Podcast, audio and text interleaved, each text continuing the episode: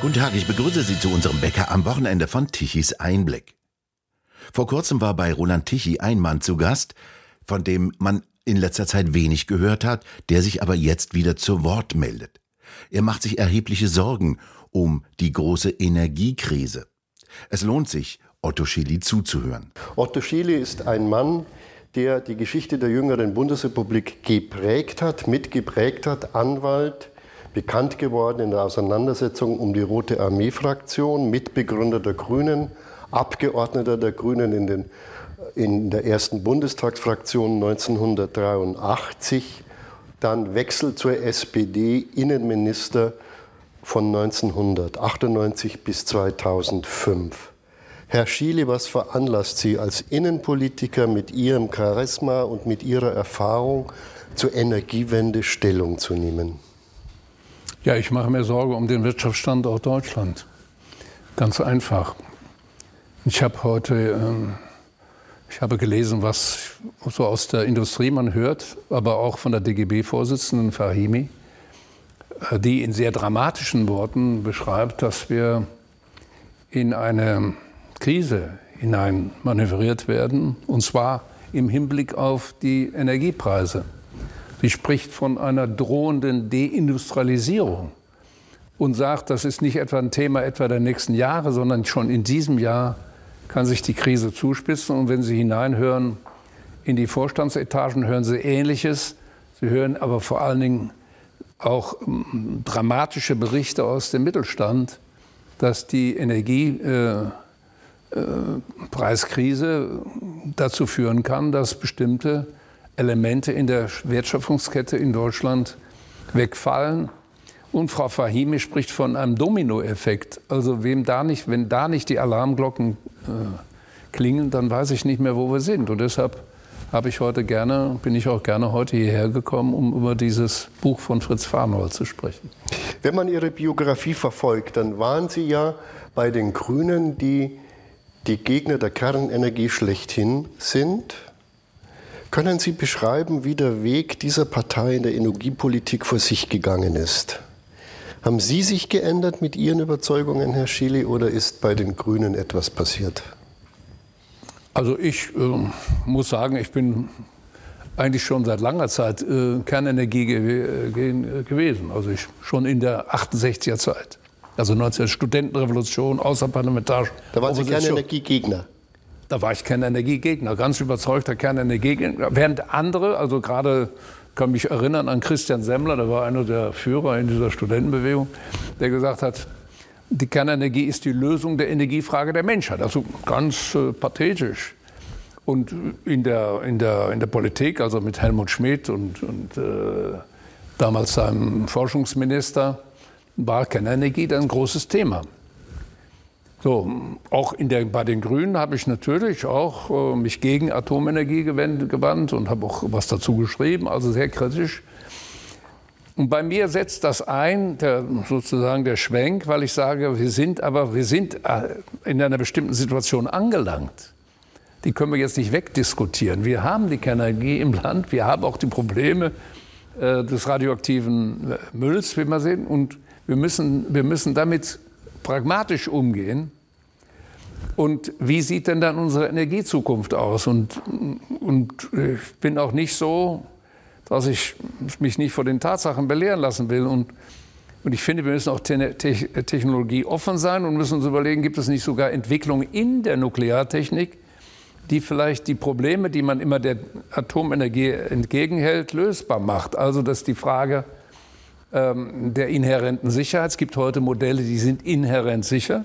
Atomkraftwerke, die inhärent sicher sind. Und zwar nicht etwa, weil das 25. Kühlsystem da dran geschaltet wird, das ja auch ausfallen könnte, sondern aus physikalischen Gründen. Und es gibt heute Modelle, bei denen die Frage der Endlagerung gelöst ist, indem man nämlich auch den, die abgebrannten Brennelemente äh, energetisch verwenden kann. Und was dann noch an Rest bleibt, ist jedenfalls so, dass man damit umgehen kann. Waren denn die Grünen immer schon gegen die Kernenergie, wie die Pharma sagt? Ist es die Geburtsstunde der Grünen, gegen die Kernenergie zu sein? Also das würde ich schon sagen. Das, äh, das ist äh, ein Thema, das auch sehr zum, äh, die Grünen gefördert hat. Und man kann ja auch verstehen, das ist, ich kann verstehen, dass die Menschen gerade bei Tschernobyl sich gesagt haben, na, das ist eine Technik, die ist nicht beherrschbar. Und das kann ich ja verstehen. Es ist auch unheimlich. Den Menschen ist es unheimlich. Man kann nicht so, man kann eigentlich da, man hat auch kein Verständnis für, für dem, was da vorgeht. Also die Technik ist, äh, ist ja ist nicht so ganz einfach zu verstehen.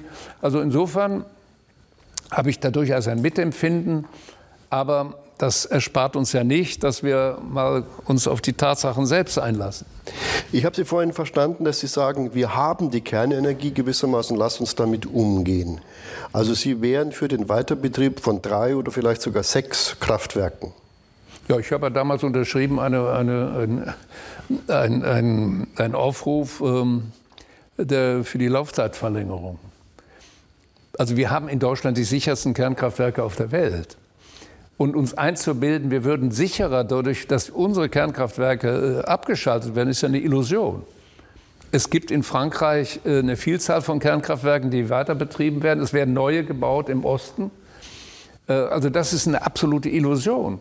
Im Gegenteil, wir, wir verabschieden aus der, uns aus der Technik. Wir waren, wir waren hochkompetent in der Nukleartechnik und können jetzt nicht so richtig mehr mitreden. Also das ist eine Torheit. Und wenn Sie sich umschauen, schauen Sie in die skandinavischen Länder, gucken Sie nach Finnland, da sind die Grünen mit am Ruder.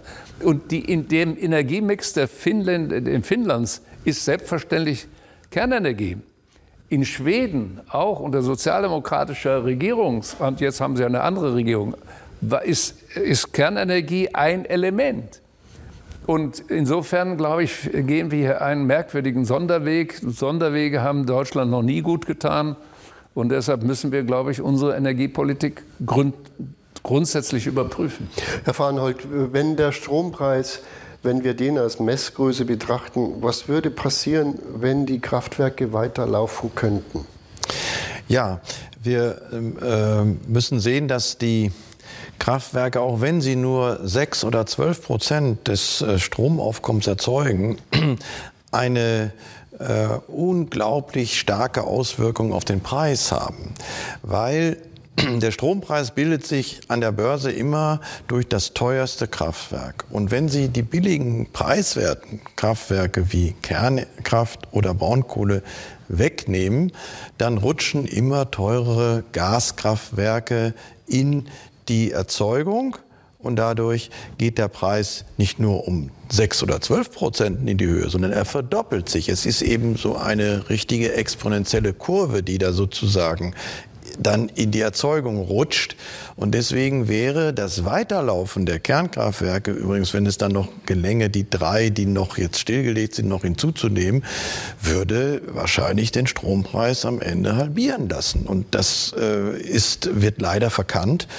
Und äh, wenn man bedenkt, dass äh, äh diese Entscheidung ähm, jetzt im April getroffen wird, muss man ja auch sagen, aber selbst für diese sechs Prozent haben wir keinen Ersatz. Es ist ja nichts da, was das zuverlässig ersetzen kann. Die Windenergie, die man jetzt ausbauen will, das wird Jahre dauern und sie hat eben einen großen Nachteil. Sie funktioniert nicht auf Knopfdruck. Der Strom kommt eben dann nicht, wenn wir ihn brauchen, sondern wenn der Wind es wenn es dem Wind gefällt. Nun sagt die Regierung, alles Palette, wir sind durch den Winter gekommen, die Speicher haben, haben gereicht, äh, die Krise ist vorbei, wir haben LNG-Terminals und jetzt lassen uns ein paar Windräder aufstellen, dann geht es weiter. Wenn Sie auf den Herbst schauen, welche Prognose geben Sie ab? Ich gehe mal davon aus, die Kernkraftwerke bleiben vom Netz. Wir werden weiter Gaskraftwerke benötigen. Die, äh, die Gaspreise werden noch äh, oben bleiben. Und jetzt kommt noch etwas hinzu, was den meisten verborgen geblieben ist. Es ist auch sehr geschickt gespielt worden von der Bundesregierung, dass nämlich die Erneuerbaren in den letzten zwei, drei Jahren massiv teurer geworden sind. Es ist eben nicht so, dass sie nur eine Richtung kennen, nämlich immer billiger werden. Die Sonne schickt uns keine Rechnung, der Wind Die Sonne schickt keine Rechnung und der Wind auch nicht, aber die Materialien schicken uns eine Rechnung und es ist eben so, dass ein Windkraftwerk in den Kosten zu äh, über 95 Prozent von dem Material, von dem Stahl, von dem Kupfer, von dem Beton und von dem Epoxyharz der Flügel äh, abhängt und den Kapitalkosten, also den Zinsen. Die Zinsen sind viermal so hoch und Kupferpreis hat sich verdoppelt. In einer Windmühle sind 30 Tonnen Kupfer. Der Kupferpreis ist jetzt bei 10.000 Dollar. Und deswegen haben im letzten Jahr äh, diejenigen, die in Windenergie investieren wollen, gesagt, nö, ich mache das nicht mehr. Es, es, das rechnet sich nicht mehr. Also hat die Bundesnetzagentur gesagt, okay, ihr kriegt jetzt 25 Prozent mehr. Das haben die meisten gar nicht mitbekommen. Das wurde auch so eher auf dem Beamtenwege entschieden. Also nochmal, Entschuldigung, da muss ich dazwischenhaken. Das heißt, die Bundesregierung hat die Vergütung für Windstrom um 25 Prozent erhöht und keiner hat es gemerkt, außer an der Stromrechnung. Das da werden wir dann auf der Stromrechnung natürlich sehen, klar. Ähm, diese 25 Prozent sind durch eine Verfügung des, der Bundesnetzagentur gemacht worden und äh, äh, im, im äh, Gesetz ist das sozusagen, ist die Bundesnetzagentur ermächtigt worden, das zu tun. Das ist äh, nicht vielen aufgefallen. Das bedeutet aber, wir sind jetzt auf einem Niveau angelangt wieder, von etwa 8 bis 8,5 Euro Cent für die Kilowattstunde von, äh, von Windenergie und, und wir brauchen eigentlich fünf für die Wettbewerbsfähigkeit. Das heißt, wir, wir, wir rennen mit teurem Gasstrom, jetzt teurer werdendem Windstrom, äh, entgegen dem, was der Bundeskanzler ja im Wahlkampf gefordert hat. Wir brauchen zum Erhalt der deutschen Industrie einen wettbewerbsfähigen Industriestrompreis. Die Franzosen haben 4 Euro Cent, die Amerikaner haben mit viel Kernenergie und viel Gas, billigen Gaskraftwerken dreieinhalb Euro Cent.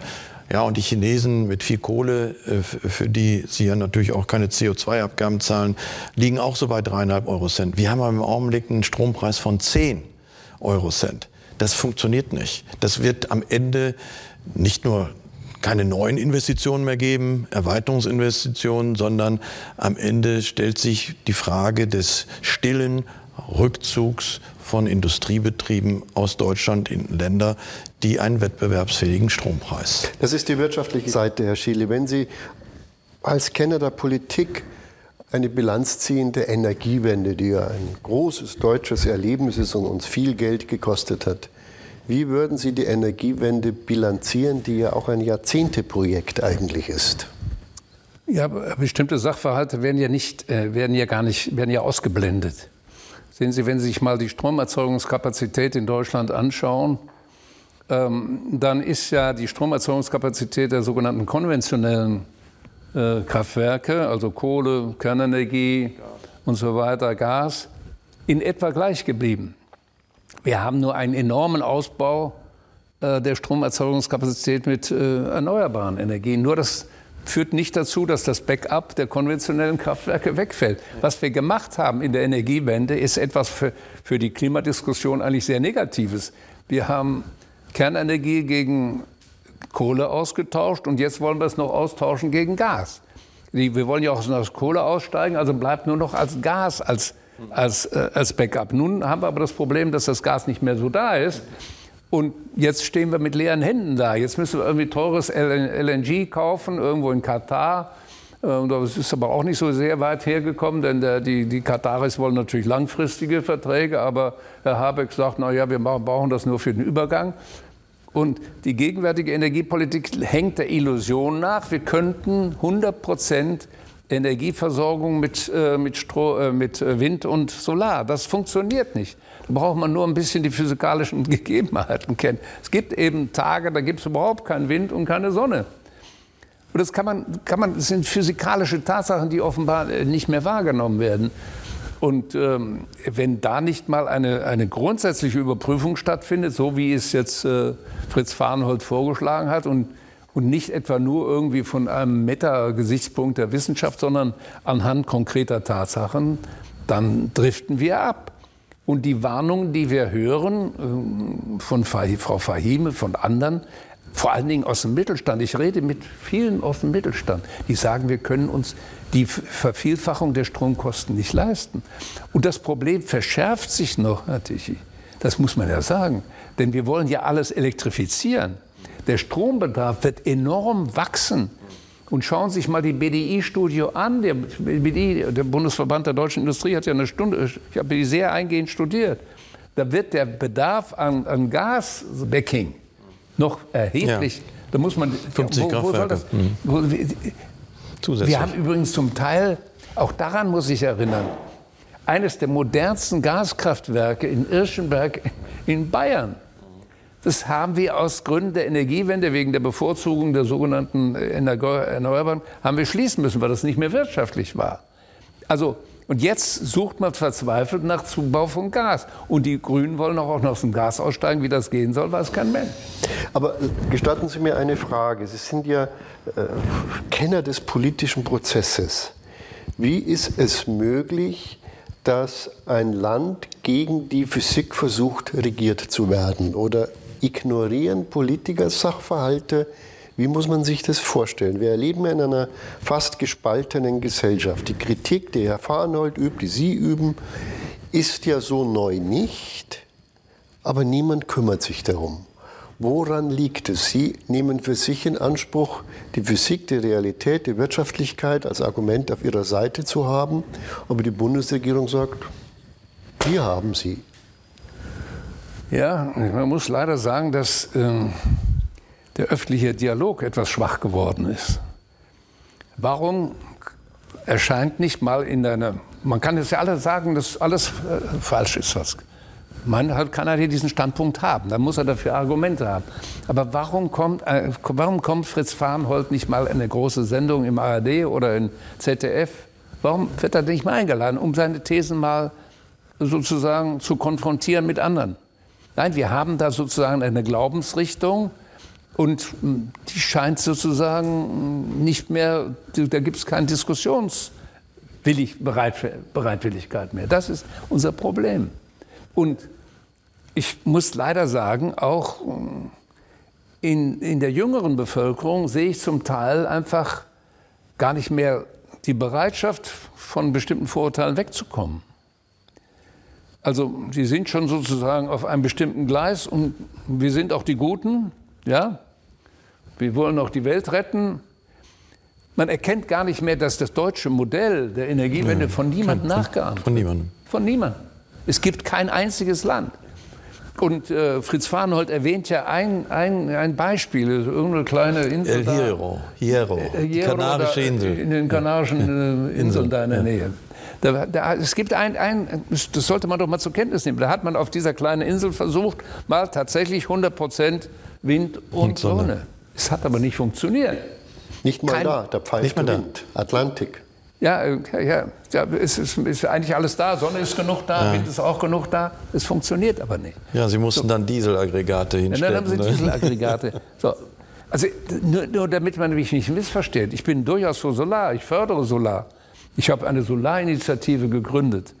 Bei Wind bin ich sehr viel skeptischer, weil ich die Landschaftszerstörung irgendwie furchtbar finde. Sie wissen, ich bin äh, zweiter Wohnsitz ist sozusagen Toskana. Ich möchte nicht dass, die, dass da die Toskana zugepflastert mit Windrädern. Das ist sie tot. Ist sie tot. Aber der Pfälzerwald wird zugewandt. Im Pfälzerwald will ich sie auch nicht haben. Der wenn ich, ich fahre hier, wenn ich in Deutschland fahre, fahre ich ja mal nur durch Deutschland. Und wenn ich das sehe, das sind tote Landschaften. Hier ist in dem Buch dieses Bild von dem einen Dorf, Struth. wie heißt es? Struth. Struth. Das muss man sich mal vor Augen haben. Jetzt, jetzt lese ich, dass der Berliner Senat ja, will, Berlin will er zur Windmetropole machen. Was soll das heißen? Wo, wenn wir denn die Windräder hier dem Brandenburger Tor oder auf dem, auf dem Reichstag oder auf dem Bundeskanzleramt, man soll sich das nur mal vorstellen. Oder der Grunewald wird, äh, oder der Tiergarten, der schöne Tiergarten wird jetzt verunstaltet mit Windrädern. Wir sind verrückt geworden. Und die, auch die, die Landschaft ist ein schutzwürdiges Gut. Die Menschen auch, die da in der Nähe leben wollen. Ich habe viel, mit vielen Menschen gesprochen, die in der Nähe von Windrädern leben äh, und sagen, ich könnte das nicht mehr aushalten. Kenne ich das? So, was ist los? Ja, was ist los? Ja, was ist los? Was, was geht in den Köpfen vor sich? Und, und, und darauf habe ich auch keine Antwort, was da passiert. Das heißt, das, was ich kann mit meinen bescheidenen Kräften, was Fritz Farnhold kann mit seinen bescheidenen Kräften, das versuchen wir. Aber wenn das irgendwie in das öffentliche Bewusstsein nicht ankommt, dann weiß ich nicht. Es gibt immer ein Argument, das heißt Klima. Man klebt sich auf die Straße wegen Klima.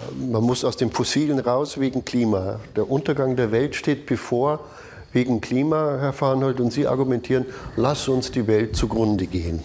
Ja, Das ist äh, ein wichtiger Hinweis. Ähm, wenn es die Angst um die Zerstörung des Klimas nicht gäbe und wenn sie nie auch gefördert würde, dann würden wir ja diesen großen Unfug nicht machen. Man muss sich ja die Frage stellen, warum macht man das denn?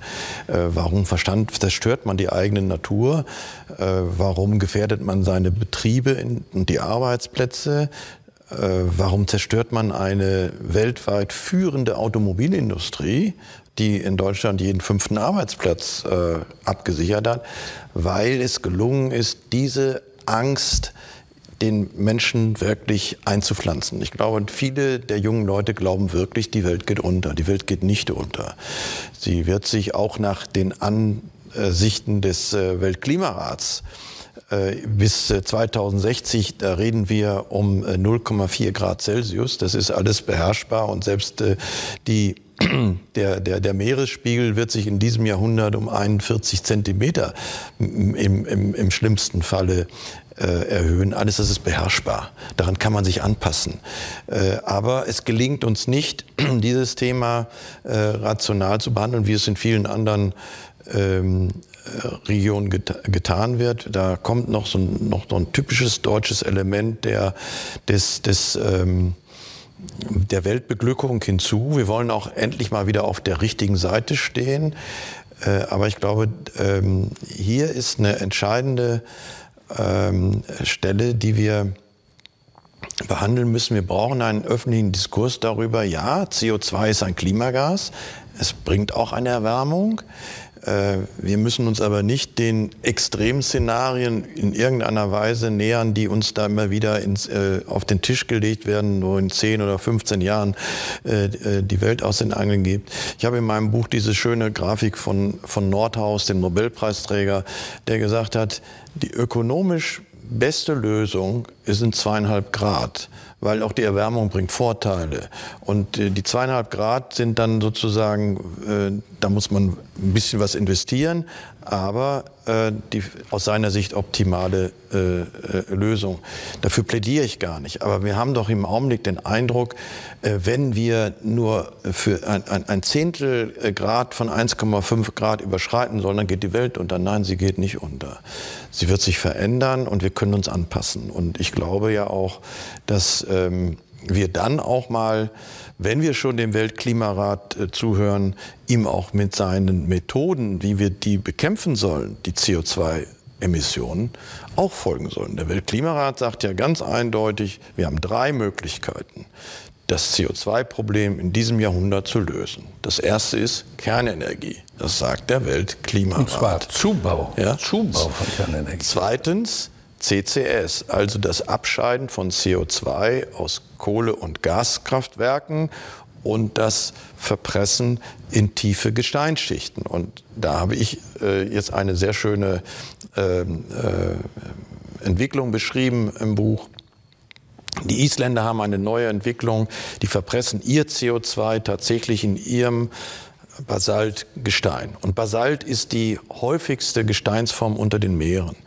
Und sie haben festgestellt, dass sich nach zwei Jahren dieses CO2 in Dolomit, also in ein äh, Mineral verwandelt, das da ewig und drei Tage liegen bleibt. Und zwar innerhalb von zwei Jahren zu 95 Prozent ist das CO2 weg. Und die bieten jetzt an und sagen, wir können gerne euer CO2 nehmen. Und ich fordere jetzt tatsächlich, jetzt müssen wir uns doch mal besinnen und sagen, in einer Krise, wo es darum geht, den industriellen Kern Deutschlands zu erhalten, Warum müssen wir da unbedingt 2030 mit der Kohle aufhören? Warum können wir nicht was anderes machen? Warum können wir nicht in den Kohlekraftwerken hinten eine Abscheideanlage einbauen und dieses CO2 im Basalt verpressen? Und wir hätten klimapolitisch, arbeitsmarktpolitisch und auch technologisch viel bewirkt, weil dann kann man auch von den Chinesen verlangen, macht das bitte auch so wie wir und bekämpft das CO2 wie wir. Und die dritte Möglichkeit beim, Welt, beim Weltklimarat ist natürlich Erneuerbare. Dafür sind wir auch alle. Nur wir müssen alle zur Kenntnis nehmen, dass Erneuerbare einen starken Nachteil haben. Sie sind eben zufällig. Und das bedeutet, wir müssen entweder Backup-Kraftwerke machen in der gleichen Höhe. Deswegen ja 50 Gaskraftwerke, die noch gebaut werden. Und ich frage mich, von welchem Gas, zu welchen Kosten. Äh, und, äh, oder Speicher. Und da ist, glaube ich, die Bundesregierung sehr, sehr vage in ihren Aussagen, wenn man aber die Aussagen mal prüft. Ich habe das ja nachgerechnet, 2030, da soll dann äh, drei Millionen Wasserstoff äh, erzeugt werden. Ja, das reicht mal gerade für die Stahlindustrie. Äh, da ist nichts über für irgendwelche Wasserstoffkraftwerke, die jetzt überall schon in den Fantasie entstehen. Nicht, wir bauen jetzt Erdgaskraftwerke und in fünf Jahren bauen wir die dann um zu, zu Wasserstoff. Der Wasserstoff ist gar nicht da. Nun waren Sie selbst mal Windradmanager, beteiligt an ja. Windparks, äh, ja. umstritten, auch bejubelt, weil sie so zukunftsfähig waren, schienen. Und jetzt sind Windräder für Sie negativ. Nein, nein, Windräder sind nicht negativ. Windräder an den falschen Standorten sind negativ für mich. Weil äh, ein Windrad, wenn Sie das äh, in, in, in, in, äh, nicht zu großer Zahl zum Beispiel off, offshore stellen, dann können Sie das schon so machen, dass auch die Vogelwelt äh, äh das überlebt. Aber was wir ja machen, ist, äh, alle drei Kilometer ein Windrad zu machen und damit flächendeckend Deutschland zupflastern. Und äh, diese Verharmlosung von zwei Prozent ist ja ein, ein, eine, eine große, ein großes Märchen. Die Bundesregierung sagt uns ja, äh, wir brauchen nur zwei Prozent der Fläche. Ja, in Wirklichkeit sind es aber die, die Flächen sozusagen der, der Windenergie mit ihren Fundamenten äh, einmal den Kreis drum gezogen. Aber in Wirklichkeit ist die Wirkungsfläche achtmal so groß. Das heißt, wir reden über 15, 20 Prozent der Fläche in Deutschland. Und da mache ich dann nicht mehr mit. Und bei Windkraft im Wald mache ich schon gar nicht mit, weil wir wissen, jedes Windrad im Schnitt macht, äh, äh, tötet zehn Fledermäuse. Äh, an einigen Standorten mehr, an anderen weniger. Und äh, das sind 240.000 Fledermäuse jedes Jahr. Äh, das ist eine, eine, eine, Größenordnung, die ist unvorstellbar. Und äh, beim Autobahnbau verhindern schon zehn Fledermäuse das Weiter, den Weiterbetrieb. Und deswegen glaube ich, äh, ist es ein großer Fehler zu glauben, jetzt das so durchzudrücken bis 2030 flächendeckend einen Windpark Deutschland zu machen, denn es kommt noch etwas Meteorologisches Wichtiges hinzu. Diese Windparks wirken sich auch auf, die, auf das Wetter aus. Das wird Kleinklimatisch. Beschrieben. Das wird bestritten. Als wir mal einen Artikel darüber hatten, wurden wir fast gekreuzigt dafür. Windrad macht keinen Schaden, heißt es. Ja, Windrad äh, äh, bringt keine Klimaveränderung, es bringt keine Nettoerwärmung. Das ist ja völlig richtig. Aber es schaufelt die Wärme um. Ja, die Wärme, die sozusagen des Nachts abstrahlt in den, ins Weltall, bringt das Windrad wieder zurück. Und deswegen ist es Fakt, dass in einem Windpark die äh, Temperatur um 0,5 Grad erhöht wird. Äh, oben ist es dann eben äh, weniger.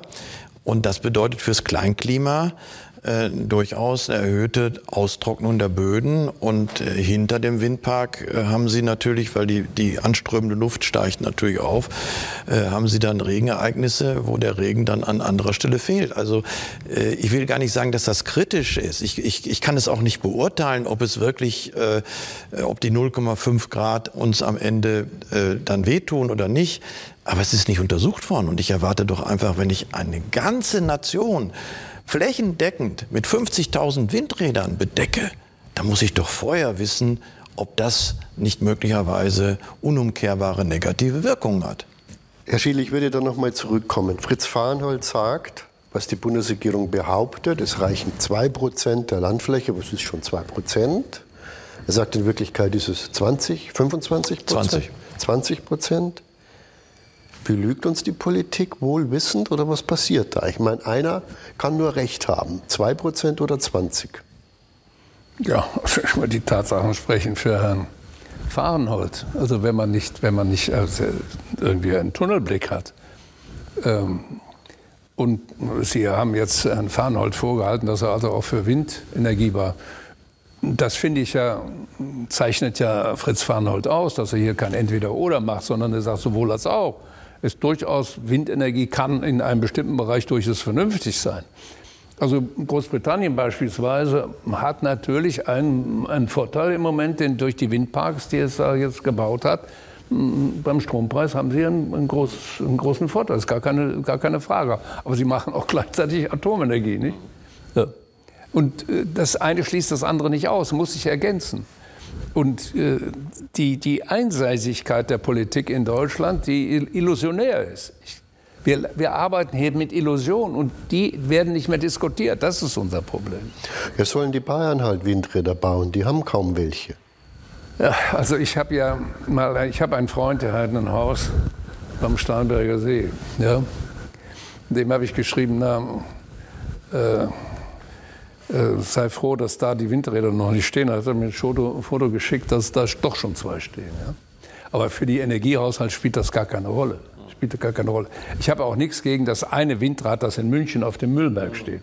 Das kann da meinethalben stehen, das macht auch keinen großen Problem. Das, wenn man da zur, zur, zur Fußballarena fährt, dann sieht man das, okay, schön ist es nicht, aber es kann da sein.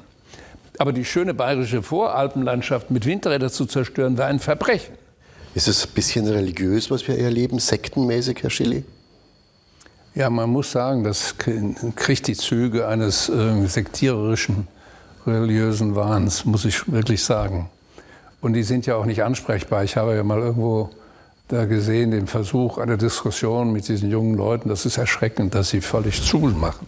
Sie, sie, reden gar nicht mehr mit, sondern sie sagen, das ist so und das ist der Glaubenslehre und ihr müsst glauben. Das, ähm, das hat wirklich schlimme, schlimme Züge der, des, des religiösen Wahns. Und davon müssen wir wegkommen. Und deshalb ist natürlich ist auch eine Erziehungsaufgabe, auch das, was in den Schulen passiert. Ja, und das werden wir jetzt, das können wir jetzt die Diskussion gleich nochmal alles wiederholen, dass wir, dass die Erziehungsfragen heute in, den, in, den, in das Zentrum gehören. Wir bedanken uns fürs Zuhören. Schön wäre es, wenn Sie uns weiterempfehlen. Weitere aktuelle Nachrichten lesen Sie regelmäßig auf der Webseite tichiseinblick.de und wir hören uns morgen wieder, wenn Sie mögen.